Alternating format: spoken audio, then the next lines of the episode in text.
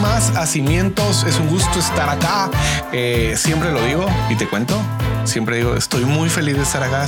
No sé, pero no sé, sonría, digo yo, no. Sí, es que eso Yo me estoy encanta. tratando, pero bueno. pero bien. fracaso total. Bueno, el día de hoy tengo conmigo a Howard Underhall, Gracias. pastor Howard Underhall, Sí, señor. licenciado Howard Underhall, ¿no? Ingeniero. Gracias. Está bien. Apóstol. Luego lo editamos. Apóstol, No, arcángel. ya no le subo ahí tanto. No. Ingeniero está bien. Ingeniero está bien. Unos amigos. No hay problema. bien. Hola. Ah, global, pastor, ¿no? Mentor. Mentor, Ah, sí. no. Multitudes. Sí. No, hombre. Sí, ¿no? Más o menos. Está bien. Este, eh, para, para aclarar lo que estás diciendo, pues gracias a Dios, durante varios años, aunque no, no, no tenía idea de, de muchas cosas de lo que hoy el Señor nos permite hacer, pero en su plan, el poder servir, eh, equipando, compartiendo, multiplicando lo que uno ha aprendido con líderes de, de diferentes lugares, de otros países. Y entonces eh, a veces es, es, es simpático, ¿verdad? O en broma que alguien me escribe y me dice, ay, usted es mi mentor o algo y es de, de otro lado. Y, y pues gracias a Dios por la oportunidad de servir. Así que para aclarar lo que Javier está... Bueno, Sí, pregunto, aprovechando que, que me estás contando, que nos estás contando un poco de esto, ah, tengo una duda. ¿Has, has ido ahorita a actividades presenciales en tiempo de pandemia o, o no? Fíjate que no, ¿No? No, pero en las últimas semanas, meses ha comenzado a cambiar un poquito la cosa. Este, por varias razones. La primera es que no había, no había, entonces estaba sí. fácil, ¿verdad? Este, no, no, no había cosas que, que asistir. La segunda es que cuando comenzaron algunas de ellas, de hecho, hubo, recuerdo una invitación en particular, coincidió que era un asunto de horario y no, no Ah, podía asistir, pero de todas maneras tenía, tenía eh, detrás eh, la noción de que en nuestra iglesia todavía no habíamos comenzado a tener reuniones presenciales. Entonces dije yo, pues también por cariño y respeto a los hermanos que no hemos comenzado a hacer algo nosotros, creo que no es el tiempo de, de no es que no quiera. Coincide que el horario no lo permitía, pero igual le hubiera dicho, fíjate que mm, siento que de alguna forma mm, no sería honroso para, para nuestros hermanos que no hemos hecho nada nosotros y, y pues y estamos haciendo algo, algo afuera. Eh, pero fue por agenda que al final no pude ir. Y luego ya comenzamos a hacer algunas actividades en nuestra iglesia y fuera de ello solo he participado en una actividad reunión que fue hace unas cuantas semanas y de hecho no fue acá, fue esas cosas internacionales con amigos de otros países que estamos tratando de ver cómo apoyamos a las siguientes generaciones en, en sus ministerios. Ah, Eh. Entonces, esa ha sido la, la que tengo ahora en mente, la más reciente. Pues bueno, gracias a Dios, eh, la misión no depende de, de- de lo presencial. Desde el Nuevo Testamento no era así. Hay, hay todo un movimiento misional, incluso a distancia, gracias a Dios por los medios. Pero aprovechemos todos los que tengamos, los presenciales, los virtuales, los digitales, el metaverso, hologramas, todo lo que podamos. De hecho, eso. te cuento yo, bueno, no sé si lo has visto. Ah, me aparte que la silla está como chillante. Pero- pensé que eran tus rodillas. Este, no sé si has visto esto. Ah, Si no quieres, no, no pones tu punto, pero, pero yo lo acabo de ver. Ah, no sé si ya vistes los bautizos en el metaverso o has oído algo de eso. No he escuchado nada de eso todavía, pero la conversación anterior a eso fue si se podía bautizar por Zoom. Cuando estábamos haciendo inglés y así en, en casas, eh, si alguien me consultó y me dijo qué pensás acerca de esto. Y, y a mí me entusiasmó muchísimo la idea. O sea, me pareció fascinante. Dije qué emocionante, porque significa que hay alguien que está haciendo la misión, que está compartiendo el evangelio, que está discipulando, que está eh, invirtiendo en la vida de alguien más y esa otra persona está entendiendo el evangelio y, la necesidad de esa identificación. Y entonces preguntan, ¿me pueden bautizar aquí en la casa? No sé, en la Ah, tina sí, o en sí, la sí. pila, no sé, dónde- no sé. El método no, no me preguntaron, pero me lo empecé a imaginar y dije, fantástico. Perdona, Ah, yo, no, yo no podría imaginármelo. No. No, no sé si es porque me parece un poco chistoso ver a alguien metiendo su cabeza en la pila Ok. o, o Yo metí no. varios adolescentes a la pila, pero Ah, eso es de otro pero- tema, no por bautismo, eso era de, educación, formación, disciplina. Discipulado. Sí, Ok. discipulado y disciplina. Pero, pero ¿por qué no? Es decir, la pregunta que me surge es ¿Por qué no? Ok, sí. ¿Verdad? Que qué raro, qué inusual. ¿Por qué no?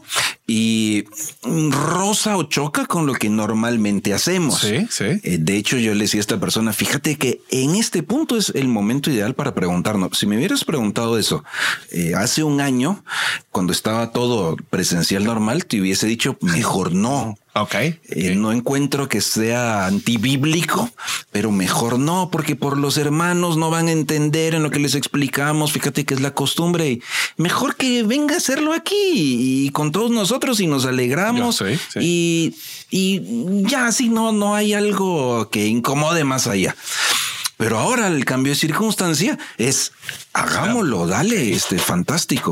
Eh, creo que algunos no estarían de acuerdo porque el argumento tradicional sería, y no sé si nos, me estoy desviando mucho de lo que querés No, que hablemos. no hay pena, de. Eh, el argumento tradicional sería que el bautismo es eh, un testimonio público y a mí me suena muy bien, pero no siempre encuentro ese Público. ese lado público en los en los textos.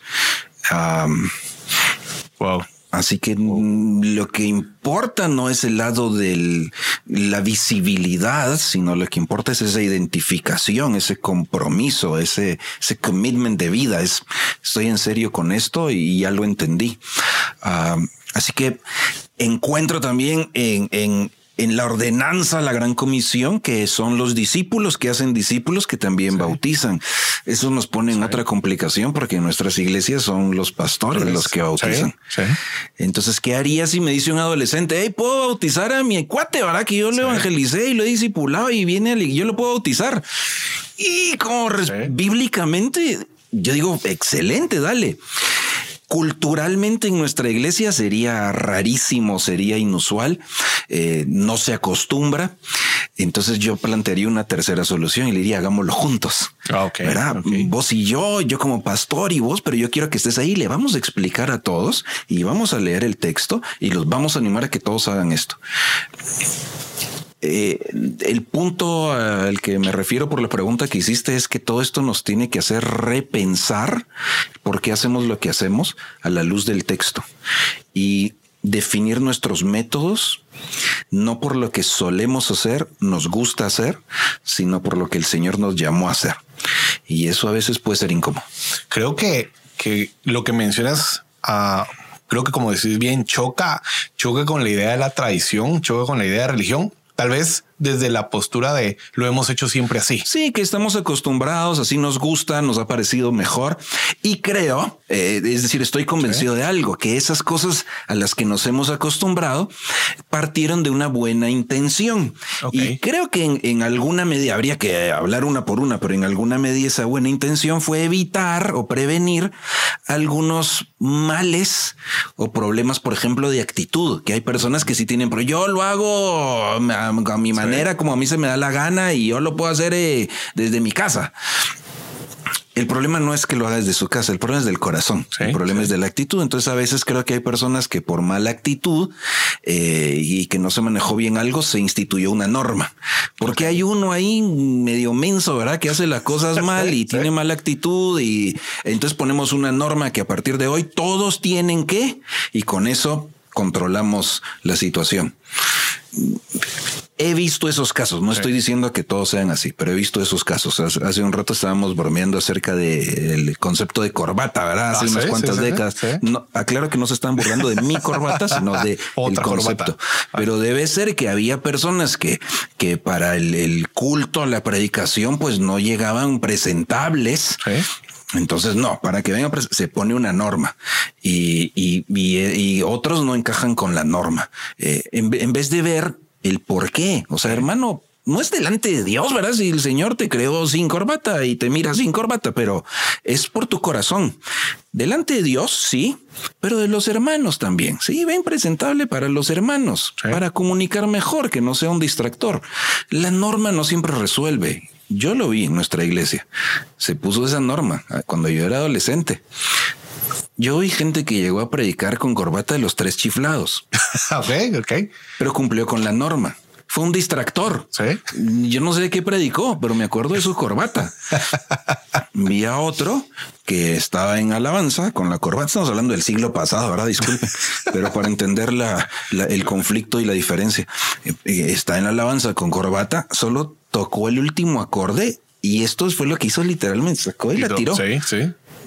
¿De qué sirvió la norma? ¿verdad? Entonces, ¿por qué hacemos eso que hacemos? ¿Por qué nuestra vida espiritual es como es? Eh, ¿Realmente así debería de ser? ¿Por qué tu vida de iglesia es como es?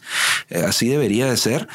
Y lo que, lo que estoy tratando de decir es, regresemos al texto, estudiemos el texto y sigamos el texto y que nos inquiete el texto y que tengas preguntas, está bien, con la actitud humilde de quiero obedecer al texto, quiero que el texto me hable, que el texto moldee mi mente, eh, que el texto me inquiete. Y, eso va a ser incómodo, pero creo que es saludable. ¿Dónde crees que es como el punto donde pensamos o nos llegamos a, lo voy a decir así, a desesperar de esa tradición, de esa regla, de eso que, que es tan confuso y entonces nos vuelve a ser como muy radicales. Poniendo el ejemplo ponía, que ponía de la corbata del saco, ah, venís muy elegante, gracias ah, por ser ese invitado. Pero, o sea, ¿en qué momento? Diferentes generaciones. el episodio pasado alguien me dijo a mi viejo, entonces necesitaba, necesitaba compensarlo porque él decía que era el, equilibrio. sí, el equilibrio era compensar. No, pero ¿en qué momento? Porque créeme que a muchos nos surge la duda, porque tal vez hoy, hoy pues Ah, no en todas las iglesias, porque no, o sea, no, hay, todavía muchas personas que, la norma es vestirse con saco, pero hay otras iglesias donde la apertura y tal vez ya no saben y, tal vez para responderles a ellos, o sea, en qué momento, y como lo decías, pero en qué momento crees que nos llegamos a desesperar como traición y dejamos de darle la importancia a la intención y entonces hicimos lo que quisimos. No sé si me, me voy a entender. Sí, yo considero, y vean que los ejemplos que estamos poniendo no, no son lo importante, por eso hasta ponemos algunas cosas que, que a lo mejor no, no, están ocurriendo en nuestras iglesias, pero es para despejar detrás el, el conflicto de ideas que, que, está ocurriendo. Y creo que eh, en realidad la iglesia, que es ese cuerpo de Cristo, tiene múltiples expresiones. Eh, el cuerpo tiene muchos miembros y todos son diferentes. Y considero que eh, Pedro hablaba de la multiforme gracia de Dios. Quiere decir que, que hay, hay muchas expresiones, incluso creativas, que debemos abrazar en cierto sentido. la centralidad de la cruz es una cosa, Cristo, su obra por nosotros. Pero cómo él comunicó eso, cómo él lo llevó, con cada uno fue distinto, múltiples expresiones. Cuando la iglesia se trata de estandarizar a una, la, nuestra expresión, y todos tienen que encajar en eso, sea la que sea, pienso que vamos ya mal cuando la idea es todos acoplarse a un método, me parece que sea el método que sea, no es el acercamiento correcto, más bien es cómo creamos métodos que nos ayuden a conectar mejor la palabra de Dios con la mente y corazón de cada uno. Ese debería ser, pienso yo, el acercamiento de, los líderes, el acercamiento en la iglesia de los creyentes. ¿Cómo, puedo acercar en, mi estilo de vida misional una conversación espiritual con las personas que me rodean? No cómo los meto a mi modelo eh, de vida espiritual. Entonces, cuando eso no ocurre, habemos muchos que no vamos a encajar en, esos patrones, ¿verdad? O sea, eh, sí, yo no, no soy como tu generación, que Javier se pinta la, el pelo y la barba, que conste, ¿verdad? no sabían que se hecho un tinte. Sabes, eh, esto que mencionabas y, muy válido, o sea, muy válido esa multiforme gracia de Dios. O sea, al final, sí creo que, que, obviamente nos perdemos en esa tradición como buenos seres humanos. Ah, y, esto me hace pensar en algo. Y no sé si supiste, porque no sé, tal vez has estado mucho tiempo en tu casa. Esta fue una semana de NFL. Sí, se juntaron todas las actividades deportivas en Estados Unidos, especialmente. Bueno, eh, hubo Champions y todo ese rollo, pero hablemos de la NFL y por qué te quiero hablar de eso y porque me llama la atención hablando justamente de lo viejo. De quiénes estaban felices con el show de medio tiempo. Y quiénes estaban felices con el show de medio tiempo. La verdad es que no estoy tan desconectado. o sea, no seas así. Entonces, uh, me llama la atención porque, bueno, aparte de que 50 Cent, no sé si lo has oído. eh, está re gordo, eh, pero me llamó la atención. Sí, me llamó la atención. sí, es que eh, hasta había un meme de un cochito colgado del techo. Entonces eso como, como, muy divertido. Ah, entonces, pero me llama la atención justamente eso. O sea, quienes estuvieron felices a pesar de que estaban pegándose una causa. Sí, Like Lives Matters, eh, pero igual, o sea, eh, tener todo ese movimiento, eh, pero recordar el pasado, recordar lo que ellos sufrieron, porque obviamente toda esa parte, parte nostálgica hollywoodense que nos regala mm. el, el, norte. o sea, pega, ¿no? Pero, sí, claro. pero quienes estuvieron felices, sí, versus tal vez para, pues, tal vez ni siquiera para mi generación, porque yo sí me recuerdo muchos de ellos, eh, pero los que están más abajo es como, eh, qué aburrido, que, que, que eso tiene eso quiénes son, ¿verdad? Sí, entonces. Claro, como que nos pusieran ahora aquí música de los 70 y ah, buena onda, pero sí, un par de boleros. No, no, no conecta. Pues, y, y, por cierto, qué difícil complacer a todo mundo sí, en sí. un espectáculo como ese, o sea, complicadísimo. Entonces me, me llama la atención y bueno, yo sé que no sos tan fan de la NFL. Yo sé que no, no, no. Yo voy a traer mi jersey de los Dolphins. Tengo ah, una de Dan Marino que ah, ah, no te creo. Ah, yo, yo pensé que eran más de Los Ángeles porque como también tengo mi, los... mi, jersey de los Dodgers. Ah, sí. Sí, me ah, okay.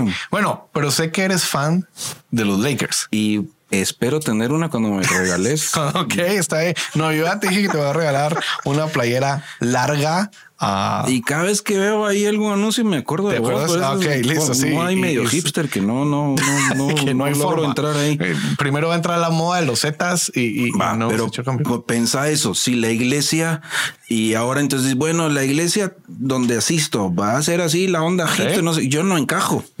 ok, o sea, okay. pues voy a estar ahí, voy a apoyar, pero el rato es voy a buscar algo donde mmm, quizás me identifico ¿Sí? un poco más. No, no se trata de que yo me oponga y okay. voy a apoyar eso porque si esa es una metodología que nos va a ayudar a conectar el mensaje de Cristo y su cruz con, con, sí. con una audiencia, hagámoslo. Eh, No es la mía, así que de repente yo voy a estar súper feliz, quizás donde nuestra reunión eh, gire más alrededor de otras expresiones. Eh, yo no soy tan viejo como vos decís, pero valoro muchísimo, por ejemplo, los himnos. Okay. Este, yo los okay. disfruto sí. mucho y mi hija, a veces ni siquiera los himnos, alguna otra música cristiana contemporánea, eh, le pongo y dicen, ah, está como aburrido. Y yo digo, pero está profundo, está Ajá, buenísimo. Sí, y sí. no le gusta. Y yo escucho la música cristiana que ella me dice, mira, este nuevo y no, no, pero no. Que, gracias, ¿verdad? Por compartirlo. No, no pega conmigo, pero no me voy a oponer a, a, lo que eh, lo que ella está escuchando y le, le, bendice. De hecho, está escribiendo unos devocionales uh -huh. en función de la letra de esas canciones. Y le digo, oye, magnífico, okay, te apoyo. Okay. Eh, yo pongo un himno y, me dice, ah, está bonito, ¿verdad? Pero, pero aunque tenemos ciertas expresiones diferentes o personalidades diferentes, si la centralidad es Cristo y su cruz, entonces está bien. Ahora si es una cosa antojadiza de que a mí me gusta y yo la quiero imponer y todos tienen que ser igual a mí, eso va a lastimar, no, no, no nos lleva mucho, a, a, muchos lados. Y quizás eso es lo que ha pasado y por eso algunos nos hemos sentido lastimados o con ganas de sí. rebelarnos o ponernos. Que cuidado, ahora al final refleja el corazón. Yo creo que mejor, me, mejor deberíamos de crear espacios alternativos para ello, para otras expresiones. Me, me, me, parece bien interesante eso que mencionas. Yo con unos amigos, de hecho, pasó. Hay un himno, no, no muy me recuerdo, pero me recuerdo que habla algo de. Me vas a corregir si estoy diciendo mal, pero siempre lo hago, Javier. Uh, cuando lleguemos al otro lado del río, Uh, ¿Cómo es? No, no, me acuerdo, pero habla acerca de, o sea, creo que es como el cielo y como que atravesar el río es la vida y llegar al otro lado del río. No me acuerdo muy bien el himno, pero lo hablábamos y, y me llamó la atención y estábamos como filosofando un poco Uh, con, con, unos músicos uh, y yo les decía, miren, pues lo que pasa es que seguramente ustedes nunca se han ido a sentar a un río, nunca han estado de un lado del río y han visto sufrido. un río y han sufrido el que llegar al otro lado del río. Uh, y yo les decía, seguramente esa persona, como buen compositor, porque seguramente para llegar a la analogía de usar el río como un simbolismo, ¿me entendés? O sea, todo ese rollo y, y el ver como la oportunidad, como, esa nueva oportunidad de llegar al otro río. Bueno, puede ser que no se refalecería el cielo, sino una nueva oportunidad de vida, una nueva oportunidad de trabajo, pero era un. Entonces, eh, como no es de nuestro interés o entretenimiento, llegamos a, pensar que entonces es aburrido. Y, hoy me hoy me doy cuenta y, no sé si lo es, pero eh, hoy hoy ya no nos predomina tanto la felicidad, sino ser estar entretenidos.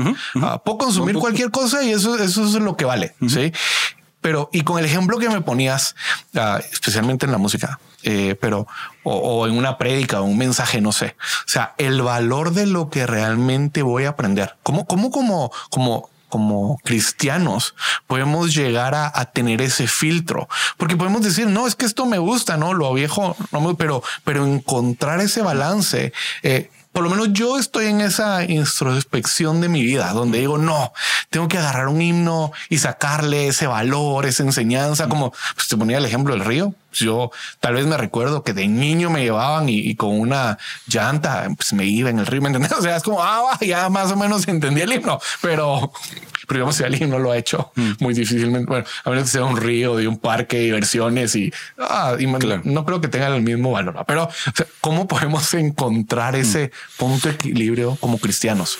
Creo que gira alrededor nuevamente de, de, una cosa y, y el, el concepto bíblico incluso o nuestro propio concepto de la Biblia tiene que girar alrededor de una cosa. Eh, Cristo y su cruz. ¿Sí?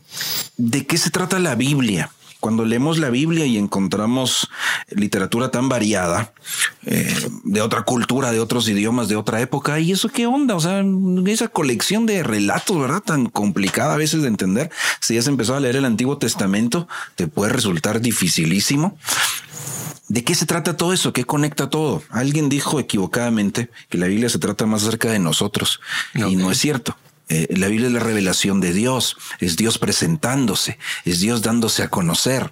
Isaías 43, 10 dice, y quiero, ustedes son mis testigos para que me conozcan, es conocer a una persona. Sí, cuando leo el relato bíblico, lo que debo de tratar de conocer es a la persona detrás de los poemas, las canciones, las parábolas, las profecías, las narraciones, las genealogías, etcétera, las epístolas. ¿Cómo se está presentando Dios?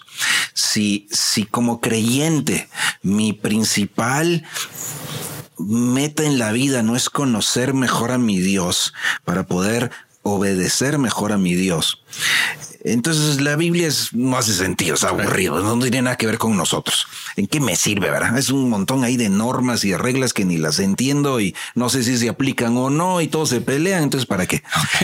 Pero si entiendo que el texto es para conocer a la persona de Dios y la obra de Dios y ese Dios encarnado, Cristo y su obra en la cruz, este transforma nuestra vida, entonces todo ese relato hace sentido mi lectura del texto hace sentido. Mi aprendizaje hace sentido. Ya, ya la metodología, creo yo, queda en segundo plano. Tenemos que buscar, obviamente, la metodología y el lenguaje, la comunicación que mejor nos ayude a comprender. Pero si solo busco eso que dijiste, no, pasarla bien, oír un bonito mensaje, que me quede algo ahí inspirador, que me motive. O sea, qué buena onda. Hay cosas no cristianas que también logran eso y son buenas conferencias. Pero si lo que quiero es, es conocer a ese Dios de la Biblia y conocer lo que Él desea de mí y responder, entonces presto atención diferente. No es el método el que el, que es determinante. Es mi corazón. Sí, es la tierra. El sembrador salió a sembrar, pero esa tierra marca la diferencia. Entonces yo puedo aprender mucho aún con otras metodologías, ¿verdad? Cuando, nuevamente, cuando mi hija me dice, esta canción te gusta, pues no mucho, vamos, no, no es mi, no es mi estilo. Pero si vamos a sentarnos y vamos a orar y conozcamos mejor a Dios y veamos algunas frases, le voy a prestar atención distinto. Cuando solo es por que me gusta o no me gusta, me entretiene, no me entretiene. Ah, este predicador no me ah, está aburrido, ese no. Pero si quiero conocer a ese Dios, presto atención distinto, estoy buscando otra cosa. Eh, ya, ya no es simplemente el empaque con el que va el mensaje. Entonces, para mí la pregunta central que tenemos que hacernos cada vez que nos acercamos a la Biblia, cada vez que la estudiamos juntos, cada vez que escuchamos un mensaje es, ¿por qué hago lo que hago? ¿Por qué vine? ¿Por qué él puse esto? ¿Por qué leo esto? ¿Porque había que hacerlo? Dos minutos aguanto. Pero, pero cree, perdón, ¿crees que o sea, y, y, y, y, muy valioso lo que nos decís. La verdad es que, que a mí me, me, pega bastante, pero me surge una duda y es, eh, entiendo la parte de, de, de ok, de, de buscar y, y, esa, esa intención, porque es crucial. Si no, no, no lo hacemos, creo que no va a caminar. Pero crees que una falla que ha tenido la iglesia, no sé, yo la pongo en la mesa y se me acaba de ocurrir. Es que hay corazones deseosos, pero por no conocer el método o, no conocer métodos o, o, no saber fabricar un método, no sé, se decepcionan y entonces se alejan o, simplemente ya no logran como, como acercarse. Te voy a poner un ejemplo. A mí me gusta el video. Uh, y, la verdad es que me apasiona ver planos y, y, como un aficionado, llamémoslo así. Sí. Y entonces me gusta ver planos, ideas, películas. Pero digamos, si yo te digo, quiero intentar hacerlo, es como, ay, no, no conozco técnicas de iluminación, no conozco técnicas de la cámara, no conozco equipos de cámara. Y entonces cuando veo Zoom, puede ser que sea un presupuesto más caro, puede ser que haya un presupuesto más barato, pero por no conocer un método, también llegamos a fracasar en ese, en ese crecimiento. No sé. okay. me, me, deja como inquieto sí, sí, esa sí. parte. Es real, es real. Sin embargo, no debería de ser obstáculo. Ok. Voy a quizás poner otra situación. A ver, recientemente escuché a alguien que se estaba quejando o, o, de, o, excusando. Ahora dice, no, pues yo no comparto mi fe, yo no tengo conversaciones espirituales con nadie porque nunca me han dado una capacitación. Ah, ok. Dije, para. Tener razón, pero no tener razón. No voy a entrar a discutir por qué no ha habido capacitación, porque hay razones por las cuales se dejaron de hacer. Uh -huh. Dicho sea de paso, cuando había usted no venía. ok, sí. ¿Sí? Pero Hombre, en el siglo XXI donde estamos, no me diga que no va a encontrar algo en YouTube, no me diga que no vas a encontrar un blog, no me digas okay. que no hay un libro, no me digas que... O sea, si usted quiere hacerlo, va, que lata su iglesia, va, qué desgracia que no enseña okay. y que no lo capacita. Es que no puedes ahora. sí. Pero usted, usted puede buscar cómo sí. aprender. Quiere. Sí. Ah, bueno. Eh, al final regreso, es un asunto del corazón, sí, porque right. cuando usted me dice, no, que como aquí no me, no me han dado entrenamiento y usted ya buscó en otro lado, pues no. Ese día y, no puedo, esa hora no puedo. Y también, por eso te digo, había, había, sí había, pero usted no viene. Eh, en, aunque lo aunque ponga esa no, no, la vas a usar. Okay, okay. El, el, problema no es, de, es, no es metodológico, es del corazón. ¿A dónde voy? Pues, supongamos sí que no, no, no tristemente, ¿verdad? Tu iglesia, mi iglesia no apoya otras ideas, no nos, no nos estimula a ver alternativas, a ser creativos, a desarrollar. Supongamos que pasa eso, supongamos que no me entienden, supongamos que, bueno, no te, primero no tengo que por qué pelearme. Pero algo puedo hacer, o sea, yo puedo y puedo proponer primera instancia. Puedo hacer esto, puedo traer, sugiera con, con buena actitud no, que no me recibieron bien, ¿verdad? Lo vieron como rebelde, no sé. Ah, qué triste. O sea, sí, tal vez eh, hay, habemos líderes que a veces no le atinamos. Pero intente usted algo, o sea, haga algo. nadie, nadie está impidiendo. O sea, eh, es que, ¿verdad? Por ejemplo, nuestra iglesia, ¿cómo surgió? Porque había gente inquieta, eran matrimonios jóvenes hace muchas décadas, y la iglesia donde ellos están, sus, sus amistades con quienes tienen conversaciones espirituales no, no iban a venir, no encajaban. Te estoy hablando de principios de los 70, no existían muchas cosas de las que hay hoy, como algo totalmente revolucionario que fue invitémoslo a un estudio bíblico en nuestra casa. Eso no existía. Okay, Eso era, okay. era una cosa rara como decir ahora invitamos al estudio bíblico en el metaverso. No, no, ¿Sí? ¿eso, ¿Qué es eso? ¿Cómo se hace? ¿Verdad? Y eso hicieron, o sea, pero no se van a quedar, pues no, no, no estamos haciendo lo que el Señor nos llamó a hacer porque aquí la iglesia no deja. Okay. Es, pues, ¿qué puedo hacer? Sí, y tomar iniciativas con el corazón correcto, no, no otra vez. Pues yo entonces voy a.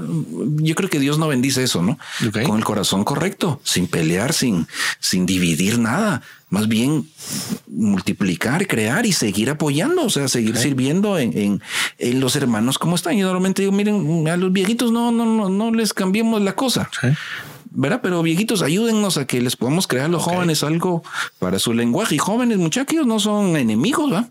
Sí. Hay cosas donde tenemos que integrarnos, hacerlo juntos. Y hay cosas donde tendremos que estar en, en nuestros entornos. Pero la clave es la actitud, el corazón, igual que como voy a la Biblia, con qué actitud, con qué corazón, igual que oigo un mensaje. Ah, así que sí puede pasar que no hay ese apoyo, esa apertura, pero ¿cómo respondo? ¿Con qué actitud? ¿Qué puedo hacer yo? Ok.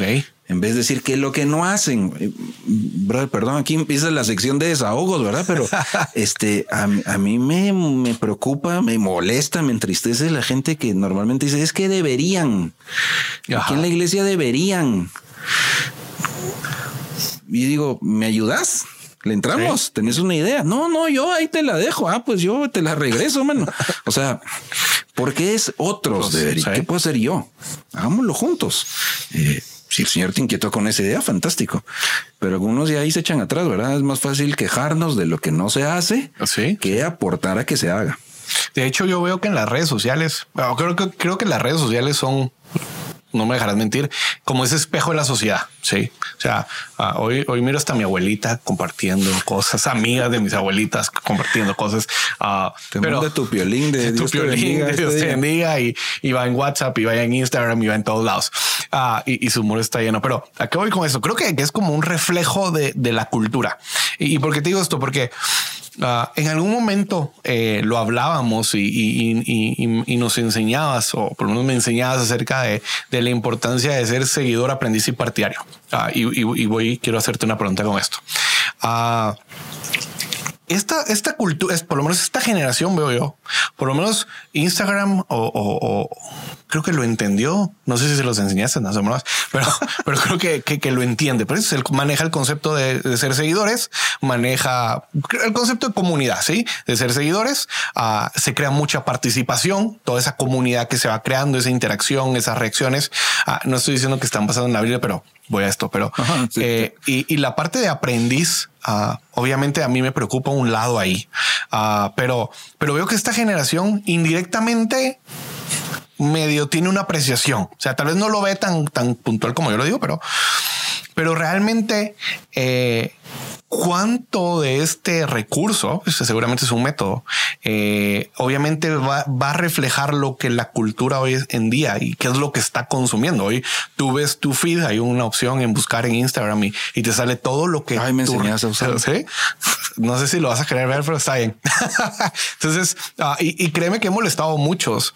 Ah, de repente yo eh, con mi cuñada y mi esposa nos mandamos, tenemos un pug y entonces de repente nuestros feeds están llenos de pugs, historias de pugs y reels de pugs y todo se trata de pugs bailando con trajes, con no sé qué. Entonces, pero obviamente eso va reflejando qué es lo que uno consume. Sí, Instagram se encarga como de ah, eh, si solo pasas dándole like a mujeres, tener por seguro que te van a aparecer ahí. O sea, no hay for. Si consumes fútbol para los fanáticos de Cristiano y Messi y ahí aparecen todo, tanto reel, historias, todo te aparece relacionado a eso. O sea, así funciona. Ah, y, y la otra vez platicando con una persona, pido disculpas si estás viendo, pero platicando con esa persona me decía, mira, yo buscando a Dios y no te miento, yo, yo pensé que estaba hablando de leer la Biblia. Ah, y me dice, sí, es que fíjate que en Instagram, en eso, pa, me salía un versículo y pa, me salía otro y, y entonces pa, pa, pa, me salían los versículos. Y yo me quedé como, wow. Mm. Le puse nombre a, le puse nombre al, al, ¿cómo es que se llama? Se me olvidó, al, al, al código de Instagram y le puse Dios, porque, porque la respuesta de él fue Dios me habla a través de esto. Mm. Y para mí fue como, wow, o sea, tiempo, no, esto no funciona así, o sea, el, el texto no funciona así. Entonces yo te quiero preguntar es, ¿cómo, cómo podemos llegar a ser un discípulo de Cristo? Bueno, fíjate que eh, partiendo de la, digamos, la descripción que estás haciendo y cómo esta eh, vida de redes sociales, en cierto sentido, tienes un- cierta asociación a estos conceptos que describías, ¿verdad? Como seguidor de alguien o partidario de alguien. Eh, creo que va en esa dirección, pero se queda en una superficialidad muy notoria. Sí. Porque eh, bien escribía un autor lo que eso te puede llevar o esa, o esa noción de que, ah, bueno, así como funciona así, eh, funciona igual con, con, con, el Señor, ¿verdad? O sea, yo escojo eh, que voy a hacer, me voy a asociar, ¿verdad? A, a, Él o a sus cosas, ¿verdad? Llamémosle esa vida espiritual, llamémosle iglesia, ¿verdad? Voy a, voy a enrolarme en eso. Eh, le voy a dar like, ¿sí? Voy a ser un follower ahí se queda en una superficialidad donde podríamos convertirnos solo en fans, ¿verdad? Y no en discípulos. Eh, una cosa de ser fan, ¿verdad? Y estar pues observando cualquier deporte con el jersey que sea. Y pues soy fan, ¿verdad? Pero así como para ser discípulo de Cristo no es en, eh, no es una mirada de solo darle like.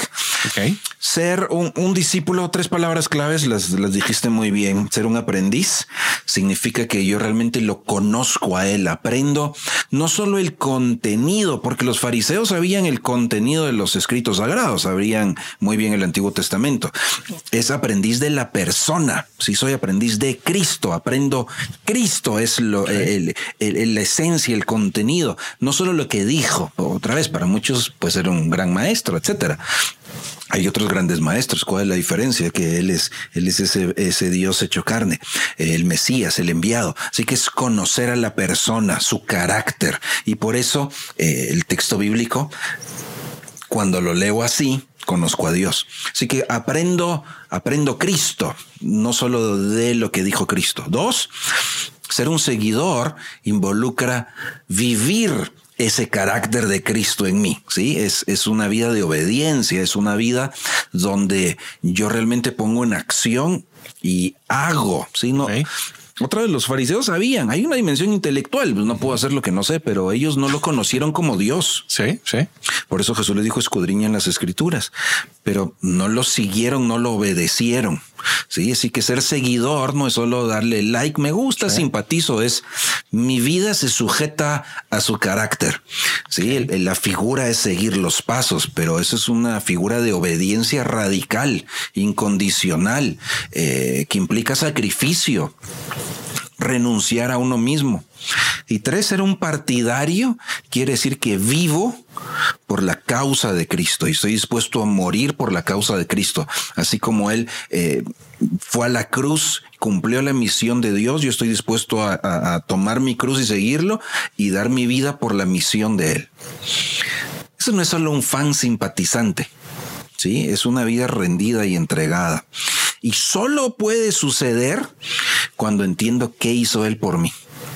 Solo sucede cuando entiendo quién es Él y cómo se reveló a mí, qué hizo por mí. De lo contrario, ¿por qué quiero yo rendir mis metas de la vida, mis proyectos, mis sueños, lo que soy, lo que me gusta? ¿Por qué lo voy a rendir por ser fan de? Pues no me interesa. Cuando entiendo quién es Él, qué ha hecho por mí, solo tengo dos opciones. O lo rechazo o me rindo. No hay otra. Y el joven rico quería ser fan, ¿verdad? Quería ser follower en el sentido de me llega y yo quiero hacer todo bien. Y Jesús le lanza ahí una curva, ¿verdad? Bueno, vende todo. Y, ay, ay, ya no me gustó. Mejor no, mejor busco otro lado. ¿Por qué sigo a Jesús? ¿Porque entiendo quién es Él que ha hecho por mí? ¿O porque soy fan follower? Hay una gran diferencia. Ah, veo, veo una cultura y, y no me dejarás mentir Ah, y lo hablo en general, no solo los más pequeños, o sea, como en este tiempo uh, veo el número creciente. Obviamente entiendo que hay un pasado, un evangelio, una predicación, no, no lo voy a llamar evangelio, un tipo de predicación que se daba que llegó a decepcionar porque no tuvo los frutos que se querían y, y todo el rollo. Y entonces eh, veo que, que muchas personas entonces empezaron a, ir por sus méritos, por sus logros, por sus sueños. Sí, digamos, lo, lo voy a llamar así. Pero veo una generación que se pregunta y dice, hey, ¿por qué si mis padres estaban bien involucrados, hoy ya no lo están? Sí, o sea, o sea, eh, yo creo que es un tabú que no se habla en las iglesias. Siempre nos, y, perdón, siempre nos, nos alegramos porque, ay, dejó tal religión y, uh, y, tal, uh, y entonces creció, pero no hablamos del número de gente que sale. Mm. Y, eso creo que es un tema uh, crucial porque en la estas generaciones simplemente el hecho de, de decir, no, es que mis ya no van a la iglesia, o sea, ya no tienen participación, ¿sí? Y obviamente ya no oran, ya no hacemos nada en la casa, sino ahora están decepcionados. Y, me he topado con un grupo muy grande mm. y, seguramente ahí donde, donde nos escuchas, seguramente tenés a alguien que conoces mm. y gente que por miedo te dice que es agnóstica. Es que se mm. puso mucho de moda esa palabra porque hace 10 años nadie la conocía. Bueno, o sea, por lo menos me entiendes. Entonces, ah, hoy, hoy todos quieren ser agnósticos. Eso es como se entonces, pero, pero me llama la atención porque hablando de esto de renunciar a creo que, que, como generación tenemos ese reto y, te, te, quiero preguntar esto para los líderes, no para una persona que acaba de comenzar, sino para un líder. Tal vez le ayuda, pero ¿cómo podemos enseñar esa importancia de renunciar? Entiendo que es, si no entiendo, o sea, si no entiendo que Él te enamoró, que Él me enamoró, que Él hizo esto por mí, que Cristo trabajó esto en la cruz por mí, obviamente pues ese es el core. Pero ¿cómo podríamos ayudar a los líderes que se enfrentan a este reto ah, y no saben cómo abordarlo? Ok, te la voy a poner simple pero difícil. Ok. Eh, simple porque hay que hacer lo que creo que puedo recomendar, pero hacerlo va a ser difícil. Eh, eh, fíjate que me parece que lamentablemente como el éxito se midió muchas veces por esa, esa captación de adeptos y eh, adepto fan, ¿verdad? Así que el compromiso es superficial, ¿verdad? Porque eh, míralo, ¿verdad? Nosotros siempre hablamos de deporte, pero a veces hay personas que no, este año le voy a no sé quién, este año le voy a no sé qué otro y vaya, te estás en todo tu derecho, o sea, no hay ningún problema. Tolerancia con todos. pero, pero entonces lo traducís a este campo, venite con lo que atraes a alguien, con eso lo mantenés. Entonces, si lo traemos con buena actividad, si lo traemos con comida, si lo traemos con, con eh, espectáculo o lo atraemos con exégesis bíblica, yo qué sé, con lo que lo atraigas, con eso lo mantenés. Pero cuando eso ya no me gustó, me cambio. O sea, cuando ya las cosas de la vida, ¿verdad? Sobre todo, digamos, eh, jóvenes, adolescentes que van creciendo, ahora están ya con la vida en serio, ahora hay que trabajar, hay que estudiar, hay que mantener una familia, etcétera. Y dicen, no, esto ya no mucho, ahora, o sea, ya no me, no me suma fans, solo adeptos, solo simpatizantes. Eh, ¿Dónde está el problema de eso? Que en realidad el Señor no nos llamó a ello, nos llamó a formar discípulos.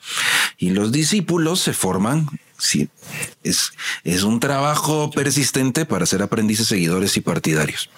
Bueno, creo que ese es el fenómeno. ¿Cómo lo vamos a corregir? Líderes, dijiste que hablamos a los líderes. Pues líderes, si queremos manejar esto mejor, aquí viene mi recomendación. No sé cómo les va a ir. Pero de hecho, que nos cueste refleja el problema. Ok. Estudiar Romanos capítulos 1 al 11. Solo con lo que acabo de decir, quizás varios dijeron, ala, qué montón, man, hombre. sí, sí. Eso refleja cómo estamos, ¿verdad? De nuestro.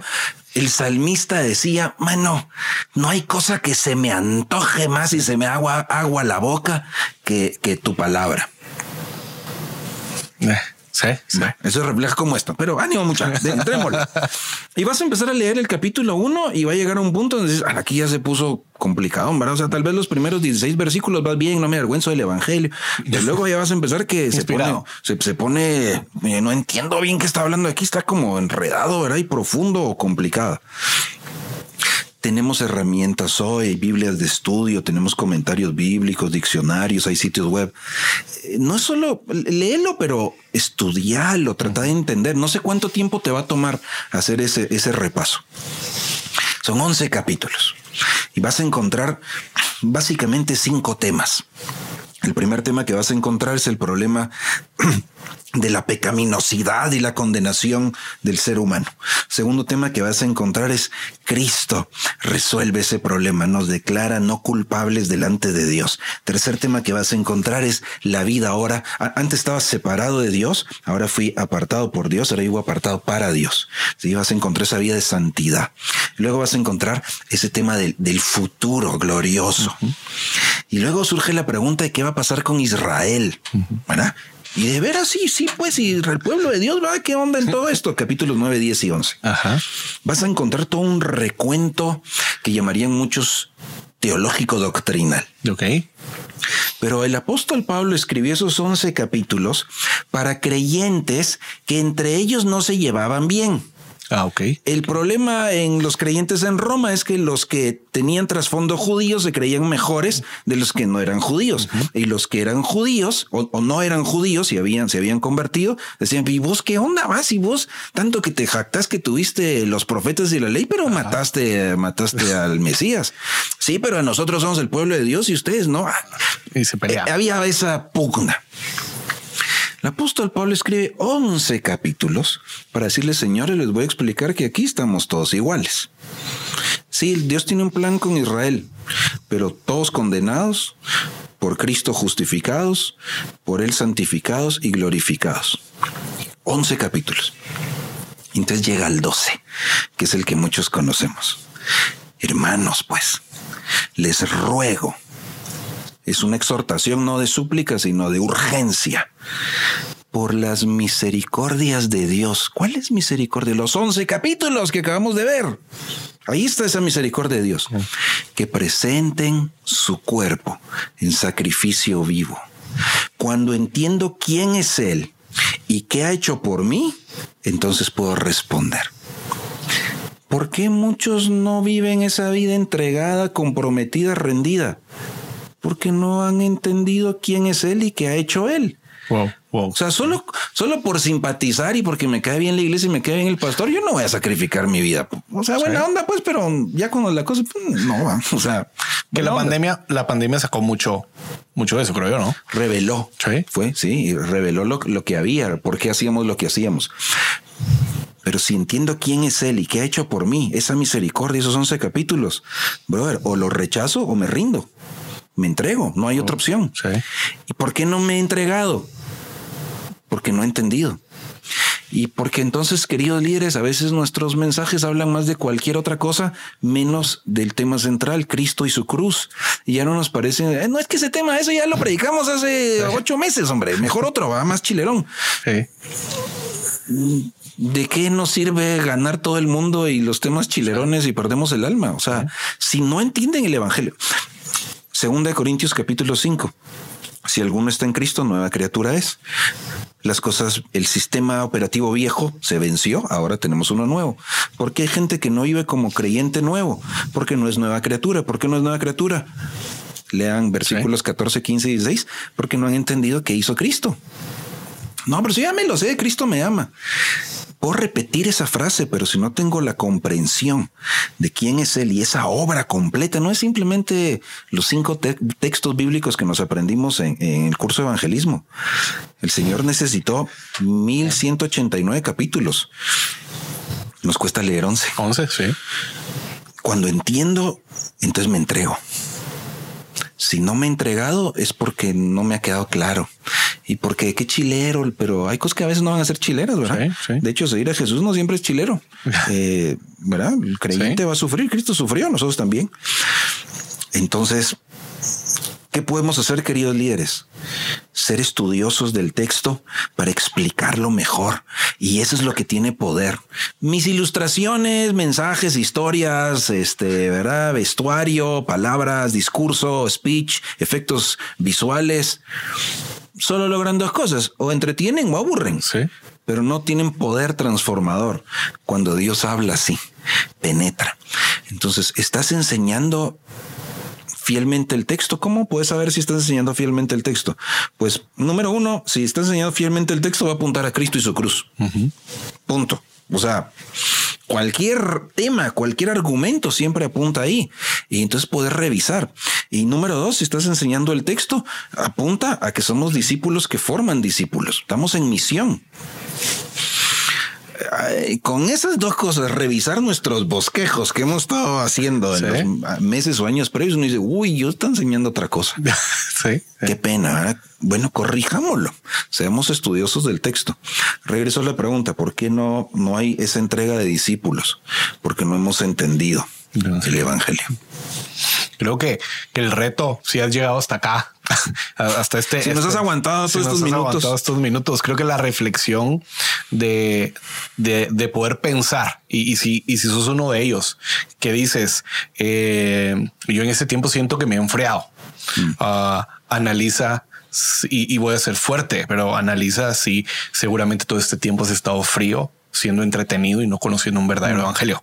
Ah, y, reta mucho porque al final es como, y, y no para, para, para tirar presión y, y que te sientas mal y, y abandona esto, sino más en el concepto de, hey, regresemos al texto, o sea, regresemos en este tiempo, porque, o sea, está bien que, que quieras regresar el domingo y que en tu corazón sientas que quiero regresar y quiero ir, perdí el primer amor y, y, y esa política que metemos para tratar de convencer a la gente que regrese, pero ah, realmente si tú en tu corazón o alguno de ustedes está pasando esto, reflexione realmente en, bueno, qué clase de evangelio era el que estaba recibiendo y no, no buscando echar la culpa al pastor, no echando la culpa, o sea, a los líderes, sino qué era lo que yo estaba dispuesto a renunciar en mi vida. Porque por, por lo que vemos es si no renuncio o si no, no dejo y, y- y que, perdón, no dejo que Cristo esté en mí, sino dejo que el mundo me siga moldeando, eh, sigo viendo entonces que, que sigo apartado. O sea, eh, no he entendido el evangelio y no he podido entrar, como bien nos dices, a esos 11 capítulos y, y entenderlos y conocerlos.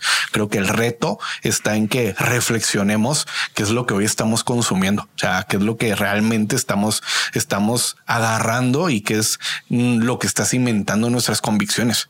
Porque pues, seguramente por eso hoy, hoy es muy fácil que cualquiera, por cualquier ideología, hoy pues conocemos las ideologías, no hay necesidad de mencionarlas, sabemos cuáles son las que afectan hoy a esta cultura, pero hace 10 años, hace 20 años, hace 30 años hubieron otras que afectaron y que nunca se abordaron porque igual, o sea, si mi mis, con- mis convicciones no estaban firmes, por más que yo hoy me quiera levantar con mi bandera azul o celeste, no me acuerdo qué color era, para que veas qué malo soy, eh, con mi bandera celeste con, y, y tratar de apoyar una causa que no entiendo.